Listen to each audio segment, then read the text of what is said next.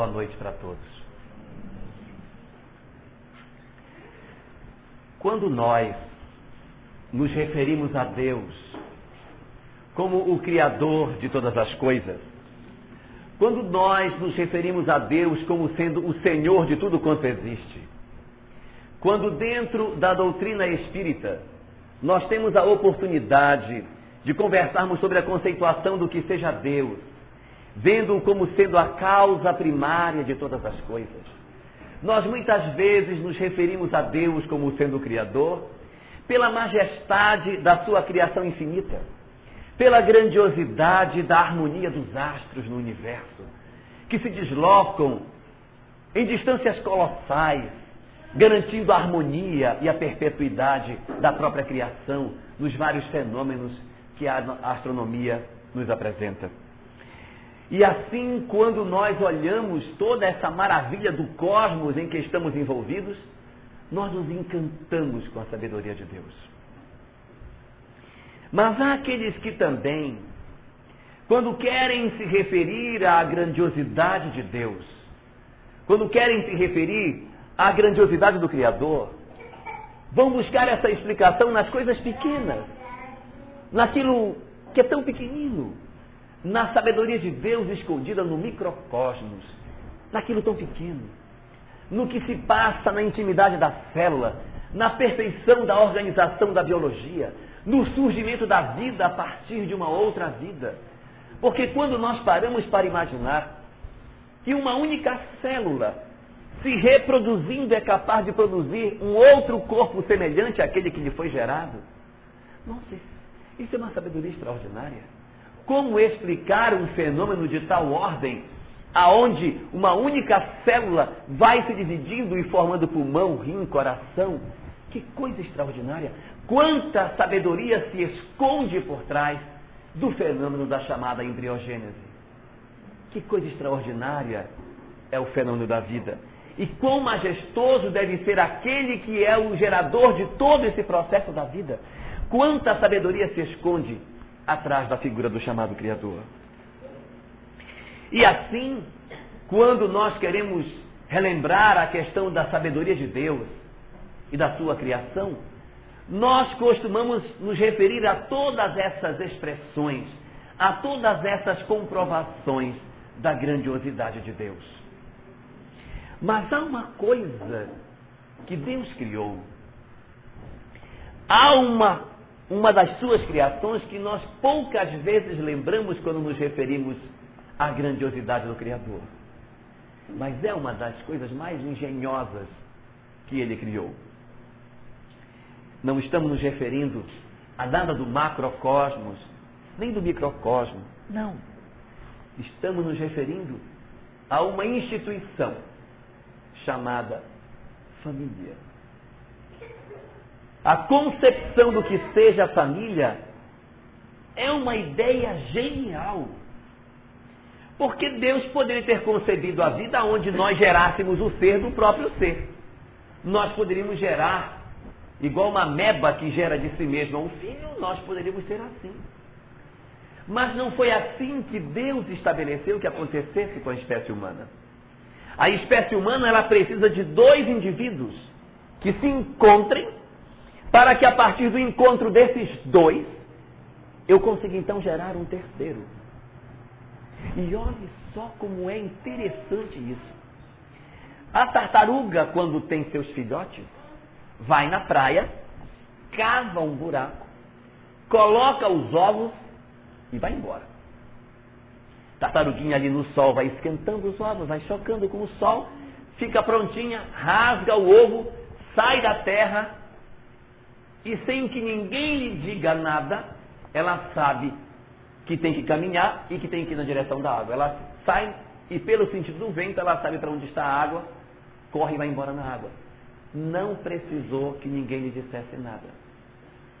O cavalo, quando nasce, logo depois que o potro nasce, daqui a pouquinho já começa a querer se colocar de pé, daqui a pouco já está andando. Cavalo, bezerrinho, também é a mesma coisa. O bezerrinho nasceu, daqui a pouco já está em pé, está andando. É curioso como animais da criação são tão independentes logo após o seu nascimento. O homem não. O homem é absolutamente dependente, de tal maneira que nenhum de nós teria conseguido chegar à idade que chegou se não tivesse quem cuidasse. Não tem jeito. Não dá. Nós não somos tartaruguinhas que não precisamos de ninguém para nos sustentar. Nós precisamos. Nós necessitamos, porque quando nascemos, nem o pescoço fica duro. Nós somos totalmente dependentes. Nós somos totalmente frágeis. E aí que a gente necessita desse amparo, desse acolhimento, para que a gente consiga, daí a um pouco, com dois, três meses, colocar o pescocinho duro pelo menos. Vai levar uns seis, sete meses para conseguir sentar. Imagine se não tivesse quem cuidasse de nós. Para ficar em pé vai demorar uns dez meses. Para andar mais um bocado de tempo. Para começar a falar vai mais um tanto. Quer dizer, há que existir todo um acompanhamento em nós para que nos torne possível a sobrevivência e o aproveitamento da oportunidade no corpo. Isso significa dizer para nós que há um investimento extraordinário para que a gente consiga chegar até a idade adulta. Quando nós chegamos à idade adulta, é sinal de que nós já temos feito uma quantidade enorme de investimento no, no, indivíduo para que ele consiga chegar à condição de ter lucidez para decidir, para falar. Alguém cuidou. Por mais que se diga, ah, eu sou abandonado, eu sou um rejeitado, alguém cuidou. Alguém cuidou. Porque se não cuidar, não tem jeito o ser humano necessita obrigatoriamente de cuidados para que consiga sobreviver. E foi essa necessidade imperiosa que gerou para nós essa instituição tão extraordinária que nós damos o nome de família. Que ideia genial! Criar um ser que é tão dependente que obriga que o outro tenha que cuidar, para que ele se desenvolva. E a partir desse cuidado, é que vai se gerando em nós as afinidades e as perdas de afinidade que a gente encontra dentro da nossa vida normal de relação. Existem muitas doutrinas, das quais a doutrina espírita não comunga da mesma ideia, que fala que nós, quando fomos criados por Deus, fomos criados como uma banda de uma laranja, que nem na novela, né? Nós somos a metade de uma laranja que espera encontrar a outra metade, para que a, a, a, banda da minha laranja encontre a outra banda de laranja para fazer a laranja inteira. Como se nós tivéssemos sido criados consagrados a outra pessoa desde o princípio da nossa história. A doutrina espírita não entende dessa maneira. Não acha a doutrina espírita que tem que existir uma Selena para cada Rafael desde o começo da história. Não é assim na novela? Não é Selena o nome da moça? Serena, não é? E Rafael, não é? Rafael? Então, não há uma série. Então, quando Deus te bem, Serena, eu estou te criando para que você pertença ao Rafael para todo sempre. Não vê assim a doutrina espírita. Nós não nascemos consagrados desde o princípio a ninguém. Segundo a doutrina espírita, nós nascemos independentes. Nós somos completos em nós mesmos. Tem até umas mensagens bonitinhas que passam na internet de vez em quando, falando que nós somos um anjo de uma asa só. E que o anjo de uma asa só não consegue voar. Aí este anjo fica procurando até encontrar o outro anjo que tem a outra asa. Aí você junta com o outro anjo que tem a outra asa, aí faz as duas asas, aí vai voar. Só que quem diz isso esquece que agora são dois corpos, e as duas asas vão continuar tendo a mesma dificuldade para levar os dois corpos. Então, essa, essas ideias, embora sejam lindas, até poéticas, não são exatamente aquilo que a doutrina espírita considera como sendo razoável em termos de aceitação. Para o Espiritismo, nós somos completamente dependentes. Somos uma laranja inteira. E o outro é uma laranja inteira. E aí que essas laranjas inteiras, que são os espíritos, no seu processo de evolução, eles necessitam naturalmente para poder avançar, para progredir, de encarnar, porque é a, a, vinda do Espírito à carne que vai oferecer as experiências de aprender o que é, que é o bem, o que é, que é o mal, o que é, que é o certo, o que é, que é o errado, o que é, que é bom, o que é, que é bom, o que é, que é a virtude e o que é, que é o erro. É a experiência na vida que vai me dar a chance de saber o que é, que é o bem e o que é, que é o mal. Por isso, o espírito precisa renascer.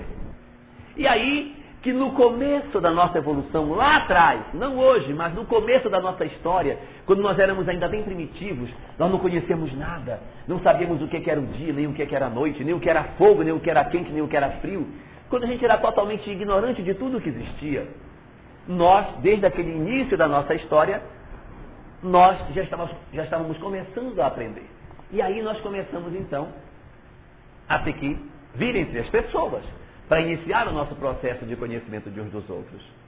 E aí que a gente precisando renascer, nós recebemos uma família, recebemos um pai e uma mãe com o qual não necessariamente a gente tinha um conhecimento prévio. Eu não necessariamente já conhecia esse meu pai e minha mãe de antes. Em algum momento a gente travou contato com eles. Em alguma hora eu renasci entre as pessoas. E aí que nós renascemos, caímos no ambiente doméstico, olhei de meu pai, olhei de minha mãe. E aí nós fomos viver. Fomos ter uma vida de relação com meus pais, meus irmãos, e sobrinhos, e filhos, e fomos vivendo, fomos criando vínculos com as pessoas, porque é natural que seja assim, desde o ser mais primitivo do planeta, isso é assim. Se nós pegarmos a comunidade mais primitiva que a gente imaginar, é assim. Nós temos tribos indígenas hoje na, aqui na própria, na própria Amazônia que ainda não tem linguagem. Não tem, uma, não tem fala porque não, não, não estruturaram um processo de linguagem. Há tribos que não conhecem o fogo ainda. Hoje, século XXI, nós ainda temos é, instituições indígenas com essa característica. Então, o que é que acontece conosco? Nós temos um processo de crescimento espiritual no qual a nossa vida de relação vai acontecendo e a gente vai se relacionando com os outros, vai vivenciando com esses companheiros até o final de uma existência. Quando nós chegamos ao final da existência, quando nós terminamos uma vida de 40, 50, 70, 80, 90 anos, a gente já conviveu bastante com aqueles que eram os nossos familiares. E é muito pouco provável que nós não tenhamos saído da vida na relação com eles com nenhum sentimento, ou bom ou ruim. Alguma coisa saiu. Ou eu fiquei magoado com eles, ou eu saí feliz com a relação que eu tenho com eles. Ou eu saio gostando de meu pai, ou gostando de minha mãe, ou não gostando de meu pai, não gostando de minha mãe, de meus irmãos, porque a nossa vida de relação vai fazer isso. Conclusão: nós levamos para o mundo espiritual uma bagagem resultado daquilo que a gente viveu no mundo físico das experiências que se teve durante a encarnação. E nos conta a doutrina espírita que ao chegarmos no mundo espiritual, que nós nos damos, nos, quando nos damos conta de que a vida ela era muito mais do que eu imaginava que ela fosse, que a vida ela era verdadeiramente espiritual e que não era somente o corpo físico a nossa parte mais importante, nós dizemos, mas como eu pude perder tempo com bobagem? Como é que eu pude me iludir? Mas que bobagem, como que eu não aproveitei? Por que não tratei melhor meu pai? Por que não tratei melhor minha mãe? Por que não resolvi isso que estava pendente? Nossa, como é que eu pude ser tão insensível? E todos esses conflitos decorrentes do que eu fiz e que não deveria ter feito passam a nos incomodar. E esse é um dos mecanismos mais bonitos da vida. É que nós somos filhos de Deus. Em Deus que é o Criador de todas as coisas, reside todo o bem. E o bem é todo o amor. Viver perto de Deus é sentir a plenitude do amor e, portanto, gozar da felicidade. Quando eu não estou vivenciando o amor, consequentemente eu não sou feliz. Não há como nós sermos felizes distantes do amor. O amor é a condição absolutamente necessária para que nós alcancemos a felicidade. Se eu digo eu não vou amar, eu estou ao mesmo tempo dizendo eu não quero ser feliz. É a mesma coisa. Porque amor e felicidade estão profundamente entrelaçados dentro da lei de Deus. E por esse motivo, por eu não amar, eu não consigo ser feliz. A mágoa que eu trago de alguém, as questões em aberto que eu trago na minha alma, me impedem de alcançar a felicidade. Me impedem de ser feliz, ou seja, a carência de amor na minha alma me impede de ser feliz. A consequência desse processo é que o espírito cansado de sofrer diz: Não, eu não quero mais isso para mim. Me dá uma chance. Me deixa resolver isso. Eu quero tirar essa mágoa do meu coração. Eu não, eu não consigo conviver com esse peso que eu tenho dentro de mim. Eu preciso de uma chance para resolver os conflitos que eu não resolvi, para desfazer os nós que eu fiz, para que eu me liberte das mágoas, dos ressentimentos, do desamor que eu carrego na minha alma. Me dá uma chance, por favor. Me dá uma chance de ser feliz. Eu quero resolver o que está pendente. E a misericórdia de Deus, por ser infinita, dá às criaturas a chance de retornarem. Nós então retornamos através do chamado mecanismo da reencarnação para que nós possamos educar as nossas almas. O objetivo fundamental da reencarnação é a educação do espírito. É que nós sejamos capazes de nos resolver espiritualmente. Há uma, uma visão um pouco torta que a gente tem quando diz assim: nós reencarnamos para pagar o que a gente deve. O espírito retorna para pagar, porque está tá pagando. E não é isso que a gente lê na obra básica. A obra básica se refere ao processo educacional, ao resgate da nossa dignidade. Nós sermos suficientemente felizes com aquilo que nós somos. É eu poder olhar para mim mesmo assim, eu me resolvi, eu consegui superar o bloqueio que eu tinha. Que bom que eu consegui me vencer. Eu consegui superar a minha mesquinhez, a minha inveja, o meu ciúme, eu sei lá o quê. Eu consegui superar isso. Eu eduquei a minha alma.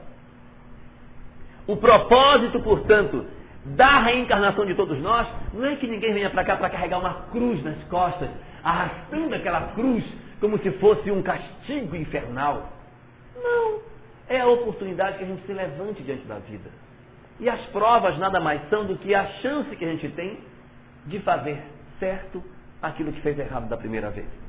E há uma frase de Joana de Anjos interessante sobre isso, em que ela diz o seguinte: Deus é tão misericordioso que quando a gente erra, Ele nos faz retornar para fazer certo, mas Ele é tão benevolente que Ele não nos faz voltar para o momento da queda, para que a gente caia de novo.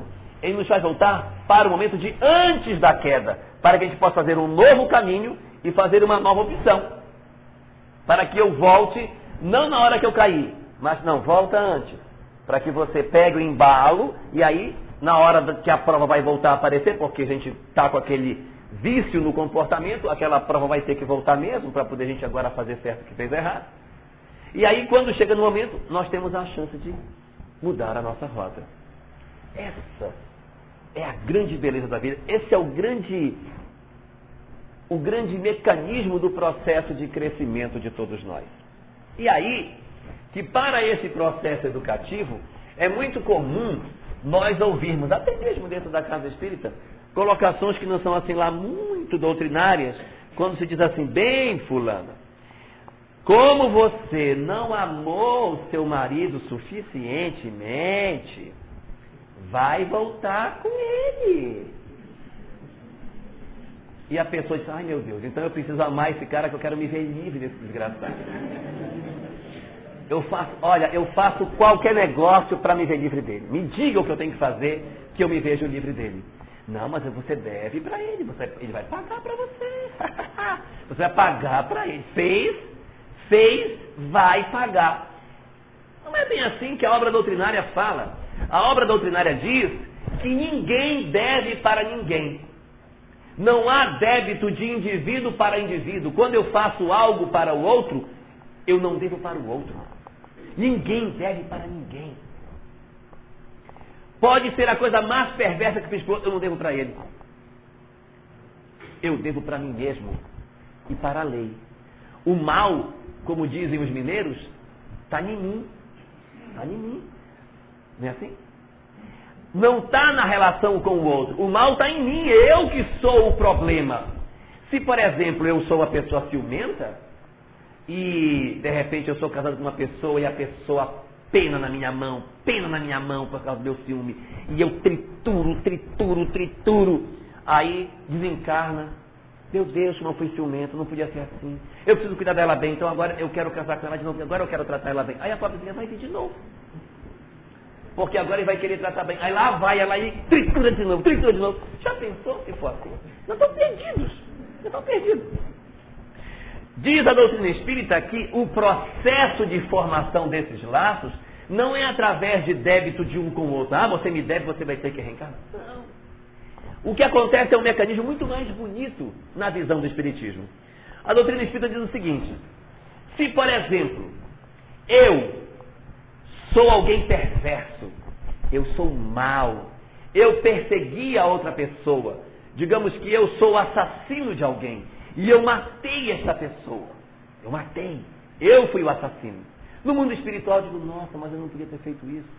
Cara, eu não podia ter matado o sujeito, que, que barbaridade que eu fiz, eu preciso, preciso voltar e tal. E aí oferece-se a chance para que a pessoa volte, não, mas fulano vai ter que ir como meu irmão agora, porque eu matei, agora ele vai ser meu irmão, então ele vai ser meu filho. Não necessariamente.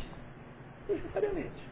Por quê? Porque a violência, a violência da morte está em mim. Não está na minha relação com ele, está em mim. Eu sou o violento. Eu sou o violento. Olha só o que acontece. Eu faço mal a alguém.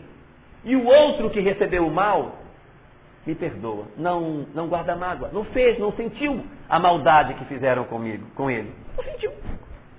Aí, como ele não sentiu, cadê o vínculo? Cadê o laço? Porque faz o mal para o outro, mas o outro não acolhe aquilo como mal. Consequentemente, o mal não está na relação entre os dois. O mal está no indivíduo que fez. Não está na relação dele. Aquele que foi a vítima do mal não se incomodou com o mal que foi feito. Quem está com o problema é só o outro. Consequentemente, aquele que é a vítima do mal não precisa necessariamente vir para reencontrar com o seu agressor. Não precisa. Porque se isso tivesse que ser assim, Jesus teria reencarnado irmão dos seus crucificadores, primo de Pilatos. Todo mundo tinha que reencarnar, porque não, fizemos mal para ele, agora vai voltar todo mundo. Jesus e os outros vão ser uma família para resolver, que agora vocês vão tratar bem deles, tratar o mal, agora vai tratar então Caifás, Anás, Pilatos, tudo na mesma família, para resolver problemas que ficaram pendentes. Mas se ele não se machucou, ele não se magoou, pediu até perdão pelos seus crucificadores, porque não sabia o que estavam fazendo. Isso significa dizer o seguinte, que quando a gente não se magoa com o que se nos faz, nós não criamos vínculos e estamos livres desse processo. Aí diz, ah, mas não é certo. E o outro que fez? Vai ficar no bem bom.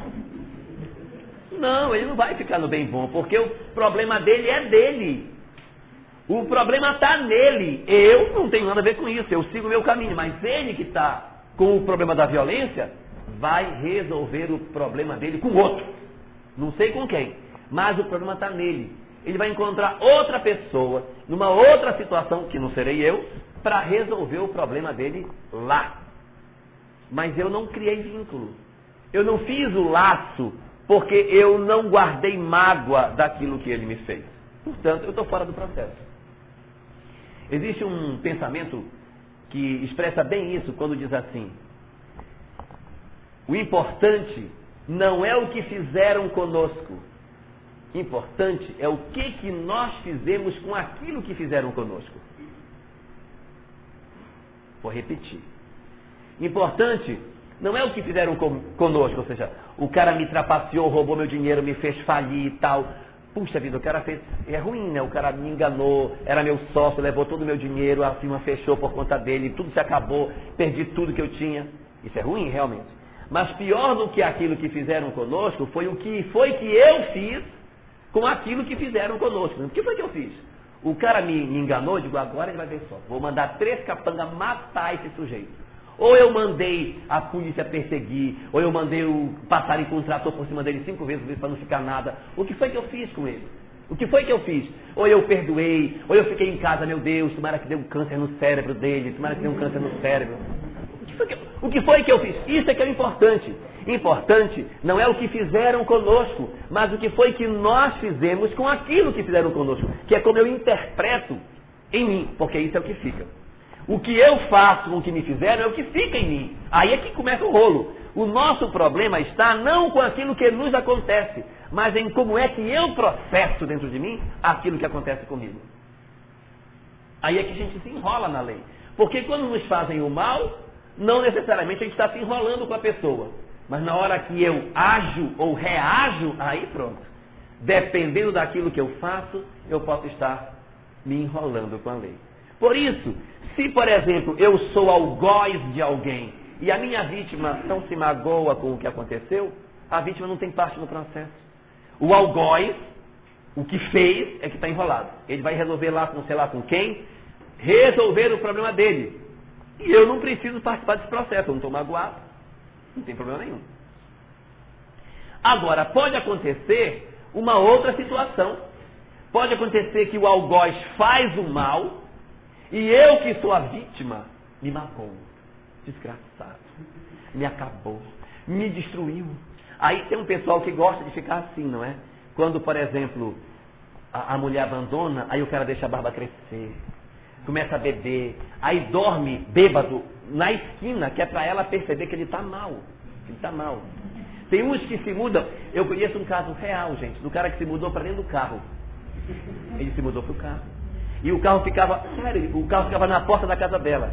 E ele dormia dentro do carro para ela ver que estava mal. A roupa toda, parece um mingau dentro do carro, porque não tinha onde lavar roupa, porque a roupa, eh, o carro não tem pia, não tem banheiro, não é?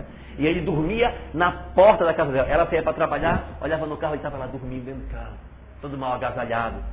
Para dar pena nela, porque é um coitadinho e tal. E tem muito disso. Aí o cara se acaba, se destrói, quer fazer, foi você que me acabou, eu estou acabado, estou destruído, me acabou. São anos, são anos, anos a fio chorando, falando para todo mundo que está mal, que o outro destruiu a vida dele, agora eu me acabei, fulano acabou, minha vida acabou, minha vida acabou. E aí você não consegue levantar Conclusão. Conclusão. O mal não está nem tanto naquilo que o outro fez, mas como eu tratei o que ele me fez. Como eu absorvi aquilo e me encharquei de mágoa, me encharquei de dor. O agressor que fez lá o que fez, depois caiu em si e disse: Meu Deus, eu não tinha ter feito isso nossa, como eu fiz errado e tal. E ao longo da vida ele vai trabalhando tanto o seu coração por conta do que fez, tentando ajudar, tentando até ajudar a pessoa que ele prejudicou, fazendo o que ele pode, liberando-se da culpa, se levantando diante da lei, que quando desencarna, o agressor está bem. E a vítima está mal. Desencarna e ela diz assim, mas no mundo espiritual, ele vai ver o que vai acontecer. Porque eu vou ter minha vingança lá. Porque lá eu vou estar bem. Mas ele vai estar mal. Aí desencarna, puf, do mesmo jeito. O cara está bem, porque ele se resolveu, ele procurou ajudar, ele trabalhou o coração dele, ele se levantou. E a pessoa não. Aí ela fica achando que Deus é injusto, porque ela sofreu lá e não sofreu aqui. Isso não está correto, porque deveria ser o contrário. Ele que é o agressor, ele é apenas a vítima e não sei o que mais e tal. Conclusão. Acaba sendo a vítima magoada o mais prejudicado no processo. Olha a importância do perdão numa hora dessa, não por uma questão puramente é, material, mas pela necessidade que nós temos de nos colocarmos de pé. É fundamental que a gente aprenda a perdoar para que a gente consiga resolver esse problema. E há aquela situação na qual os dois não ficam bem. O agressor agride a sua vítima e está cheio da sua violência e a sua vítima cheia de mágoa. Os dois. Um para um lado e o outro para o outro. Os dois, cada um com um problema semelhante, mas parecido. Quando isso acontece, aí é conveniente até que se encontrem. Porque estão na mesma situação. Porque no primeiro caso em que houve uma agressão e a vítima não se sentiu magoada, a vítima está livre e o agressor é que vai entrar no processo reeducativo. No segundo caso, o agressor se levanta e quem entra em processo reeducativo é a vítima, porque ela está cheia de mágoa. É ela que vai encontrar dentro da reencarnação um processo educativo para se resolver, nem tão próximo daquele que é o seu agressor necessariamente. Agora, quando agressor e agredido, vítima e algoz, estão em processo de educação forte, porque um não consegue perdoar e o outro não consegue achar que estava errado com o que fez, olha que interessante, estão num momento bem curioso da evolução. Nessa hora passa a ser interessante que esses dois se reencontrem, porque aí eu tenho a oportunidade de fazer o processo educativo. Aí vamos encontrar. Ah, vai voltar, vai voltar se os dois estiverem enrolados. Se um tiver melhor do que o outro, não é necessário, mas se os dois estiverem complicados, aí volta. Aí o mais provável de acontecer é que eles se encontrem. Aí também não tem aquela coisa absoluta. Agora, minha filha, você não vai escapar nunca. Não. Às vezes tem até as suas exceções. Mas o mais esperado de acontecer é que quando os dois estão em processo educacional, os dois se reencontrem, aí você tenha as pessoas vivendo no ambiente doméstico quando tem conflito do passado para resolver agora no presente. E como é que eu faço para me ver livre? Ah, meu Deus, eu descobri agora que eu tenho um problema kármico com o meu marido e eu já não aguento mais ele. Eu quero resolver. Ah, minha filha, a solução é perdoar, é, é, é, superar, é sublimar, é entender, é compreender. Então eu vou começar a fazer isso, porque assim eu vou me ver livre dele. Vou começar desde agora a perdoar, pedir a Deus que abençoe a vida dele, que ele viva muito bem, e a pessoa começa a fazer todo um trabalho para perdoar, para perdoar, e até que consegue, ó. Consegue. Quando desencarna, já não consegue mais ter aquela mágoa, aquele ressentimento, aquela repulsa pelo companheiro que foi motivo de tanta lágrima durante a existência. Desencarna e o que, que acontece? Passamos até a olhar com uma certa compaixão do companheiro, porque conseguimos superar.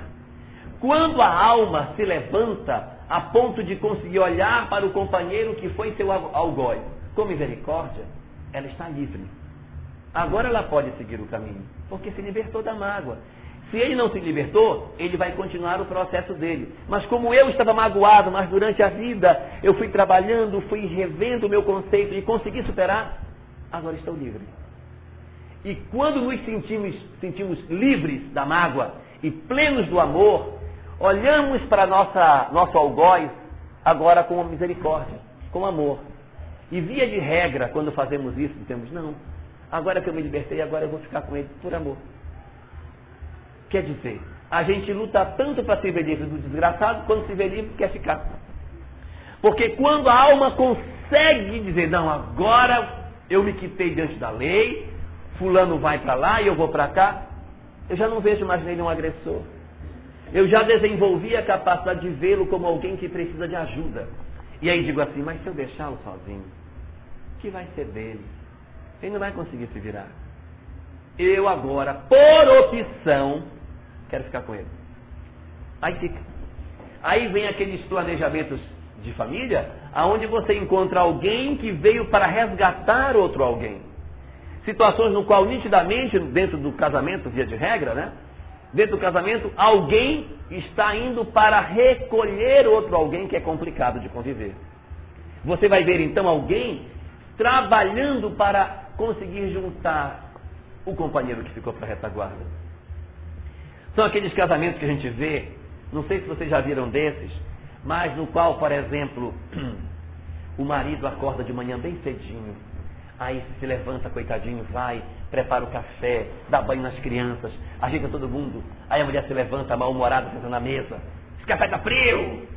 Aí ele vai, coitadinho, reesquenta o café e tal, aí ela aborrecida vai para o trabalho, e ele vai levar a criança para a escola, volta, varre casa, arruma, faz o almoço, prepara tudo para ela, quando ela chega meio-dia, chega brava, brigando com todo mundo, e, e aí ele vai, ajeita as coisas, lava a louça, ajeita tudo. Lá a esposa vai de novo para o trabalho, volta à tarde, bêbada, ficou no bar com as amigas, aí volta, bate nele, bate nas crianças. Já viram esse? Não viram esse ainda? Aí bate nele, o bichinho chora, sabe? aí ela ganha mais, aí gasta todo o dinheiro na farra, e ela ganha, ele ganha só um pouquinho, com o pouco salário que ele tem, aí ele compra o pãozinho, compra as coisinhas para casa, vai arrumando, e ela sempre gastando, esbanjando, violência. Tem esse tipo de casamento, em que ele vai lá junto, ela bêbada na calçada, tratando de casa, e ela falando bobagem e tal, não é? São esses casamentos. Não, viram desse ainda, não? Mas já viram ao contrário, no qual a mulher acorda de manhã cedo, arruma as crianças, e o cara bate nela. Esse você já viu. E o povo diz assim, mas fulana, por que você não larga esse miserável? Aí ela diz, mas se eu largar dele, ele vai se acabar. Não é? Mas ele está batendo em você, mas deixa, coitadinho. E por nos faltar, por nos faltar essa capacidade de compreender, a gente não entende. Porque nos falta isso, nos falta essa visão que esses companheiros já têm. Já passaram por aquela etapa e, portanto, agora para eles é mais tranquilo. É mais fácil fazer. Porque passaram por esse processo de crescimento. Evidentemente que nem todos os laços de família são laços complicados. Nós temos muitos laços que são laços afins, laços que se construíram no ontem e que se tornaram laços de afinidade, laços de amor legítimo, aonde você casa com alguém que é o amor da sua vida, que é a pessoa da sua predileção, onde você tem, tem capacidade de todo dia chegar e dizer, nossa, você é a mulher da minha vida, você é tudo que eu sonhei, você é extraordinária. E é aquela coisa que perdura por toda a existência. Ou às vezes é um filho que você tem um amor por aquele filho. Filho, pai morre por você. Você é a coisa mais preciosa do seu pai ou da sua mãe. Você percebe que há um vínculo profundo relacionando as duas almas. Por quê? Porque assim, nas nossas relações familiares, nós vamos encontrar pessoas que vêm do ontem e que eram laços de desafeto. Eram desamores do passado eram mágoas do ontem e que a gente precisa resolver e que renasceu agora perto. Luz, eu sou o algoz e ele é a minha vítima.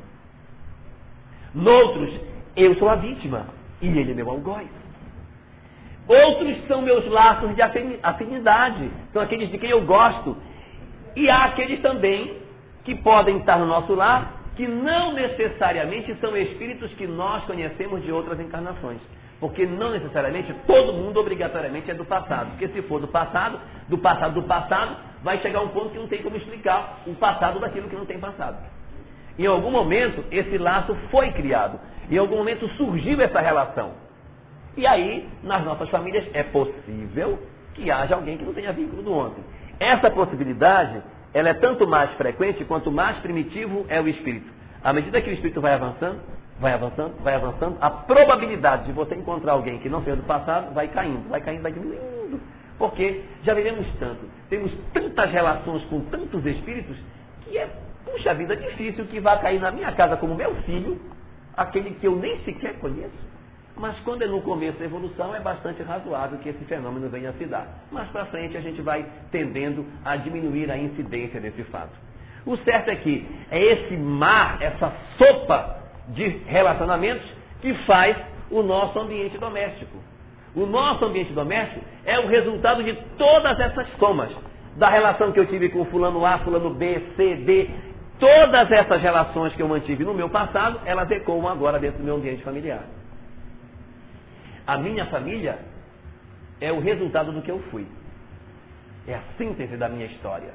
E eu olho em redor e vejo o que é que eu construí. O que eu construí está tá ali. É isso aí. Ela é uma expressão daquilo que eu, de certa maneira, busquei ao longo das minhas existências. Isso está no meu ambiente familiar, está no meu ambiente profissional, nas pessoas que convivem no meu ambiente profissional e até na casa espírita. Os companheiros com os quais a gente lida na casa espírita também vêm do nosso passado. E a gente fica dizendo assim, ai, mas eu queria tanto fazer uma consulta de uma regressão de memória. Eu sou doido para saber qual é a minha relação que eu tenho com meu pai, com a minha mãe, com meu marido, com meus filhos? Porque, sabe, eu sinto assim que eu tenho uma mágoa da minha mãe, mas é uma coisa assim que eu não sei explicar, mas eu tenho assim uma, uma coisa ruim, não sei. É, eu só abraço dia de Natal, minha mãe. Não consigo abraçar a minha mãe no outro dia. Tem uma coisa assim que me impede de chegar perto dela. E eu queria demais.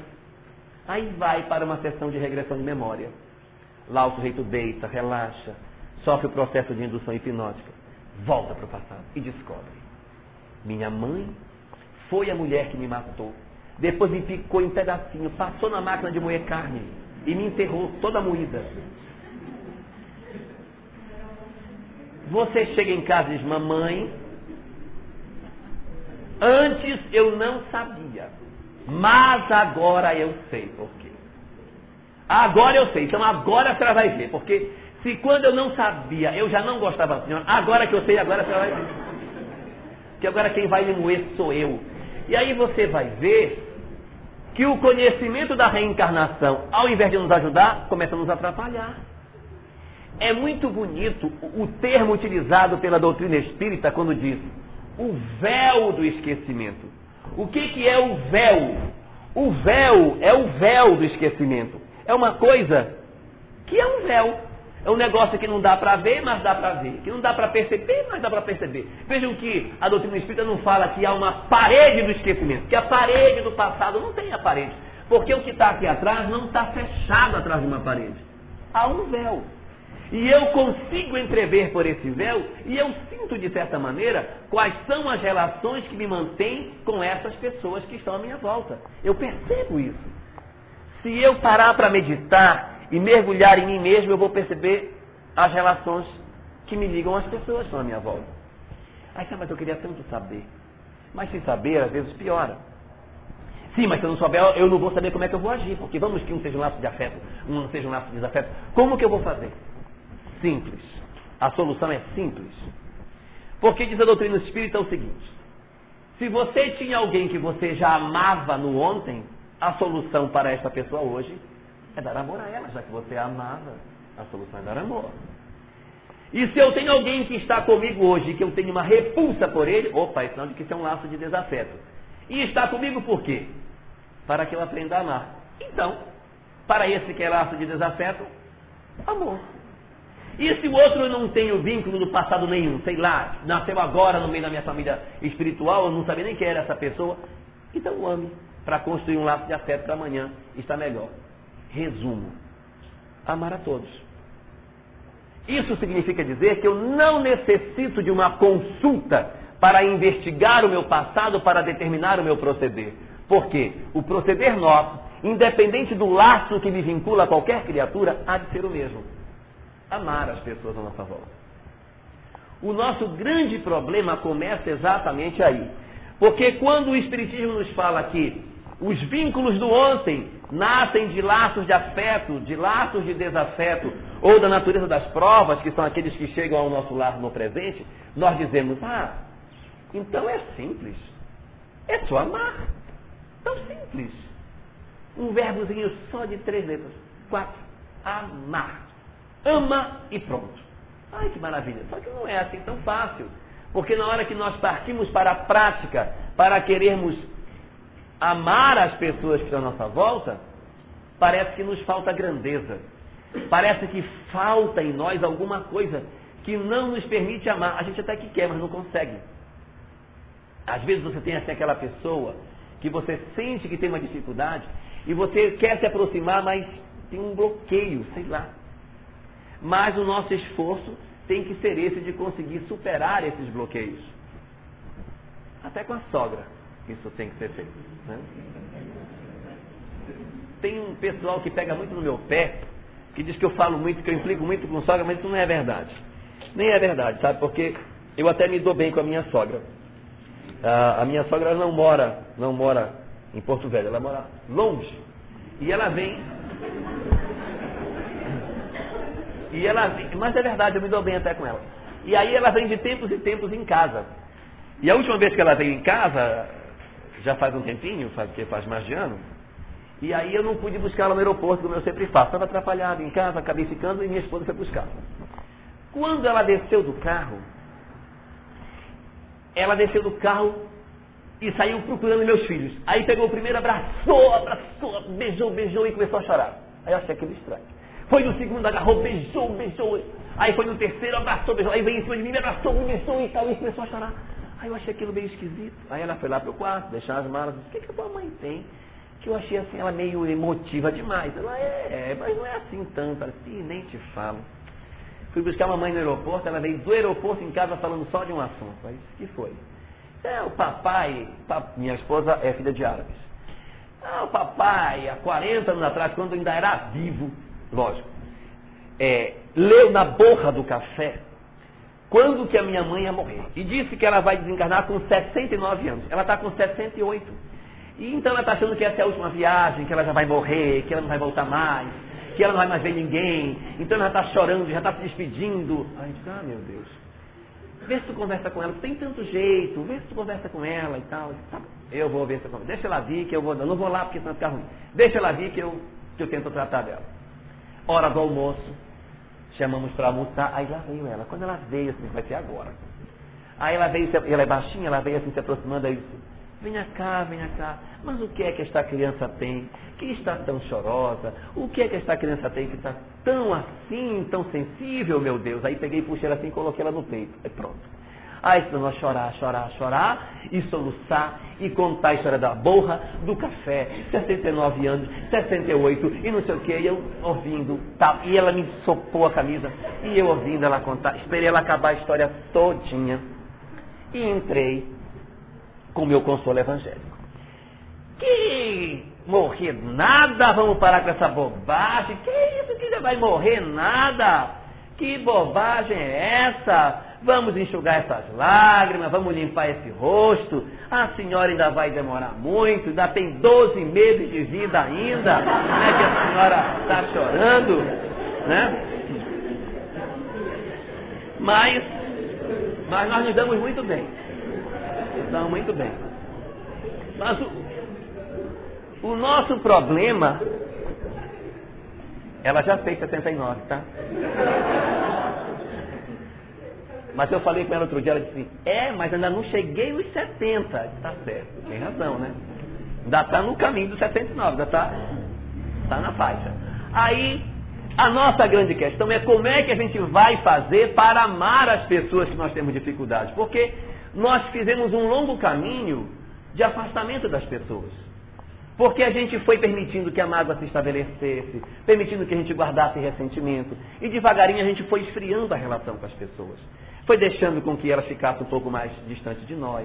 Fomos perdendo a, a, a capacidade de brincar, de tocar nas pessoas, de falar com elas, e aí fomos nos afastando, nos afastando, que hoje, se estamos assistindo televisão e o dedo vai assim, encosta no outro, e você dá um jeitinho de tirar o dedinho para não encostar, porque até de encostar parece que dá choque. Aí você procura se afastar por causa da mágoa que a gente guardou.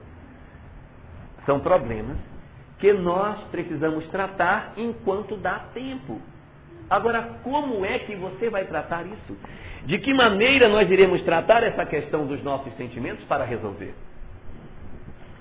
Essa questão é uma questão bastante complexa, mas Jesus não poderia se furtar a dar para nós orientações a esse respeito. Se nós consultarmos o Sermão da Montanha, por exemplo, nós iremos encontrar no Evangelho de Mateus algumas colocações preciosíssimas sobre isso. Lá, Jesus dá uma orientação fenomenal dizendo para os teus discípulos a seguinte frase: Amai os vossos inimigos. Essa frase para os judeus foi o maior escândalo da mensagem de Jesus. Porque um povo guerreiro, acostumado a, lutar com os povos vizinhos, ouvir uma frase desse tipo, amai os vossos inimigos, era uma condição inconcebível, inaceitável. Amar aquele que é o meu opositor, como que eu vou fazer isso? Sabendo o choque que essas palavras provocavam nas pessoas, Jesus então cria um, um, uma receita operacional para facilitar o processo de amor aos inimigos.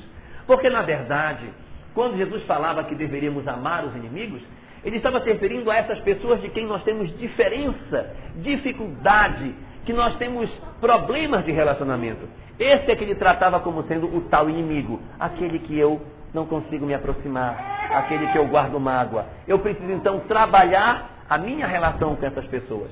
E quando se fala amai os vossos inimigos, fica até um pouco vago em relação àquilo que nós vamos ter que fazer. O que é que na verdade preciso eu realizar operacionalmente para que eu consiga então dizer que eu consegui amar o meu inimigo? E aí, nós vamos notar que na sequência do texto de Mateus, ele dá a seguinte orientação: Amai os vossos inimigos. E o povo se escandaliza. Vendo o escândalo do povo, ele começa a dar três sugestões de como fazer para operacionalizar essa questão do perdão. Primeira dica que Jesus dá: fazei bem aos que vos aborrecem. Diz ele assim: Amai os vossos inimigos, fazei bem aos que vos aborrecem. Ou seja, faz bem para quem te faz mal. Ele machucou você, não revide com o machucamento. Quebre o círculo vicioso do, da mágoa. Porque, por exemplo, marido e mulher danado para fazer isso. Um faz, aí outro, ah, é, pois eu também sei fazer, tá vendo? Eu também sei, sei machucar, tá vendo? Aí eu também sei, então toma, então bora ver. Aí para ver quem é que grita primeiro. Enquanto um grita, o outro vai cutucando até o outro cair duro no chão. O que, que é isso? É um processo de círculo vicioso de mágoa. E quando a gente diz assim, fazei bem aos que vos aborrecem, é quebrar isso. Ele faz, eu não revido. E o que é que eu ganho com isso, se machucar? Você se liberta. E às vezes o outro nos magoa por a gente magoá-lo. Quando eu quebro o círculo vicioso da mágoa, a tendência dele é também se desarmar. Porque ninguém está casado com ninguém para ser infeliz. Eu, pelo menos, não conheço ninguém que assim, ah, eu quero casar com fulano, quero ser muito infeliz com ele. Eu quero ser a pessoa mais desgraçada do mundo. A gente casa para dar certo. Só que quando eu percebo que o outro não corresponde ao que eu quero, eu vou mostrar para ele que eu também sei machucar. Você me machucou, pois eu vou também fazer, porque eu também sou duro na queda, então toma também que eu sei fazer. E aí, ó, vai esse processo seguindo no tempo e a gente ficando cada vez mais machucado. A, a solução proposta por Jesus é fazer o bem para quem nos faz mal. A pessoa magoa, faz o bem a ela. É o filho que te machuca? Não revida. Cuida dele. Há uma colocação no livro Árdua Ascensão que diz que muitas vezes a gente bate nos filhos, não por aquilo que os filhos fizeram, mas por aquilo que os filhos são na nossa história de espíritos. Eu tenho, por exemplo, um filho em casa e ele é meu desafeto do passado. Porque a gente tem uma diferença do ontem. O menino faz uma arte, pois agora tu vais apanhar. Tu vais apanhar não é nem pela encarnação, é pela outra, pelo que tu fizeste. Aí toma de meio. Você, ele está apanhando não é nem pelo que ele fez agora, é pelo que ele fez na outra. Só que nem você sabe, você bate, bate, bate. Pronto. Agora estou satisfeito. Se você chegar em casa, por exemplo, e pegar uma criança, chegar, tem um filho pequeno de 3, 4 anos, o menino pegou uma caixa de sabão em pó e derramou a caixa de sabão em pó na casa todinha, espalhou sabão em pó por cima da mesa, por cima das coisas, depois jogou água, ficou aquele mingau. Você chega e encontra aquela casa lavada de sabão em pó. Você olha para o moleque e diz, ah, miserável. Você olha, meu filho, seu pai está sem tempo para lhe bater agora, porque eu tenho que sair. Mas amanhã, quando eu chegar do trabalho, seis da tarde, você vai apanhar. Aí você vai embora, dorme, descansa, no dia seguinte pega o ônibus, vai para o trabalho e tal, volta. Seis da tarde, dia seguinte, meu filho, vem cá. Lembra aquela caixa de sabão? Agora você vai apanhar pela caixa de sabão que você derramou não bate mais. Ora, se não bate mais, então a gente não bate por aquilo que o menino fez, porque se fosse, ele apanharia, porque a caixa de sabão é a mesma. Isso indica, indica dizer que a gente bate mais pela raiva que a gente fica com ele faz do que com o que ele faz. Porque quando eu vejo a caixa miserável, cadê o moleque? Aí pá, pá, pá, já bate logo antes que o sangue esfrie, porque quando o sangue esfriar, não tem mais ânimo para bater. Então a gente, na verdade, precisa prestar atenção se a gente não está fazendo mais por aquilo que o outro me aborreceu do que propriamente por aquilo que ele fez. E só para a gente pensar um pouquinho sobre isso.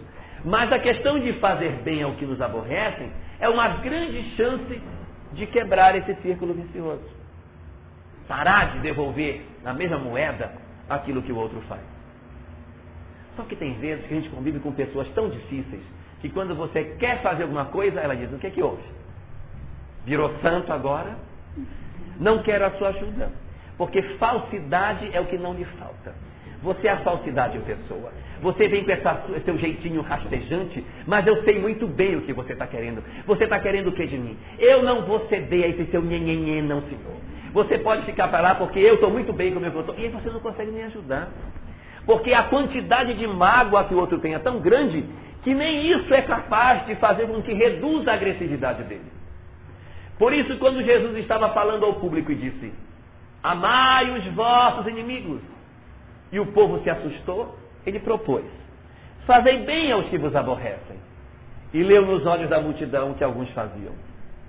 Não é possível fazer isso. Não tenho condição de fazer bem àquele que me aborrece, porque ele não vai aceitar a minha ajuda.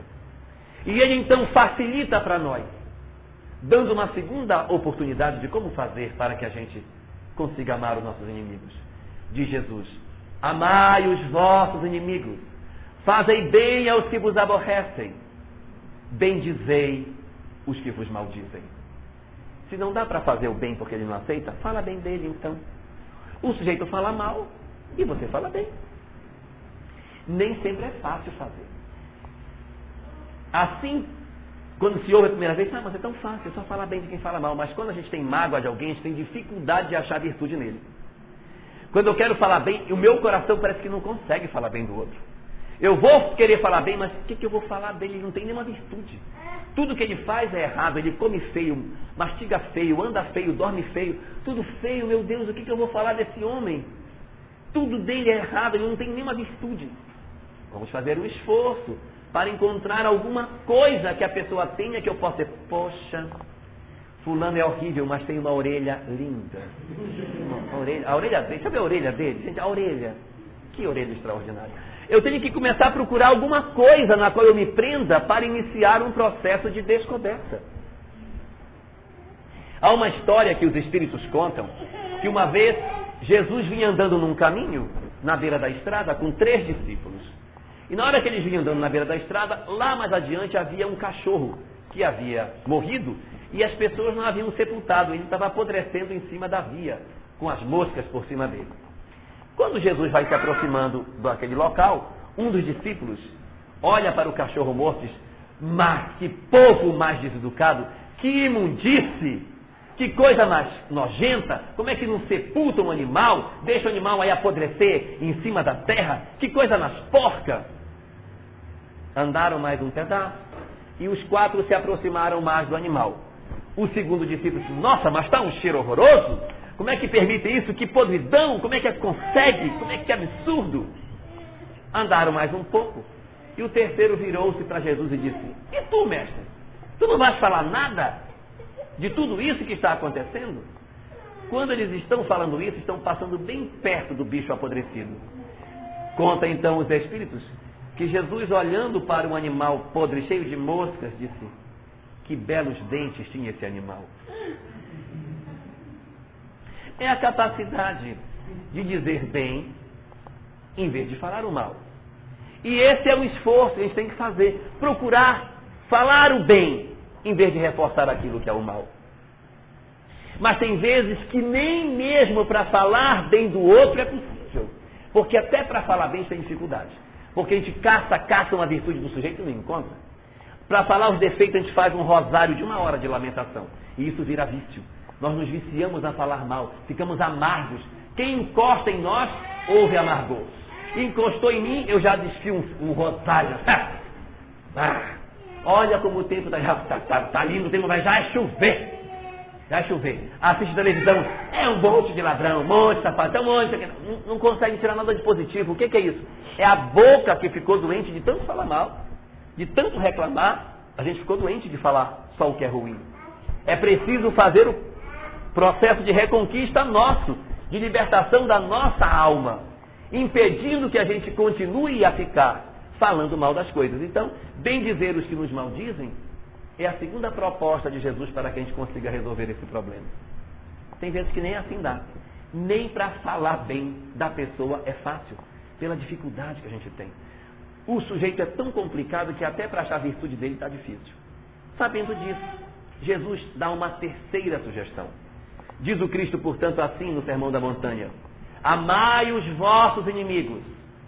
Não tenho como fazer. Então ele diz: Fazei bem aos que vos aborrecem. Bendizei os que vos maldizem. Não deu ainda? Então te dou uma terceira sugestão. Orai pelos que vos perseguem e vos caluniam. Se você não consegue fazer por atos, tente por palavras. Não deu por palavras, vá para o pensamento. Atos palavras e pensamentos. Três estratégias para conseguirmos amar o próximo. Porque quando não dá para fazer o bem e não dá para falar bem dele, pelo menos para orar por ele, a gente tem que conseguir. No começo é difícil, porque até para orar, porque a gente não gosta, dá um bloqueiozinho. Mas é o esforço de conseguir vencer essa nossa repulsa pelo companheiro, orando por ele, pedindo o bem a ele, que vai lavando as nossas almas para que num tempo mais curto ou mais longo, a depender de cada um de nós, nós já consigamos falar bem dele, para mais à frente fazer o bem para quem não conseguimos amar. É nesse caminhar que nós iremos construir a harmonia doméstica que a gente precisa fazer.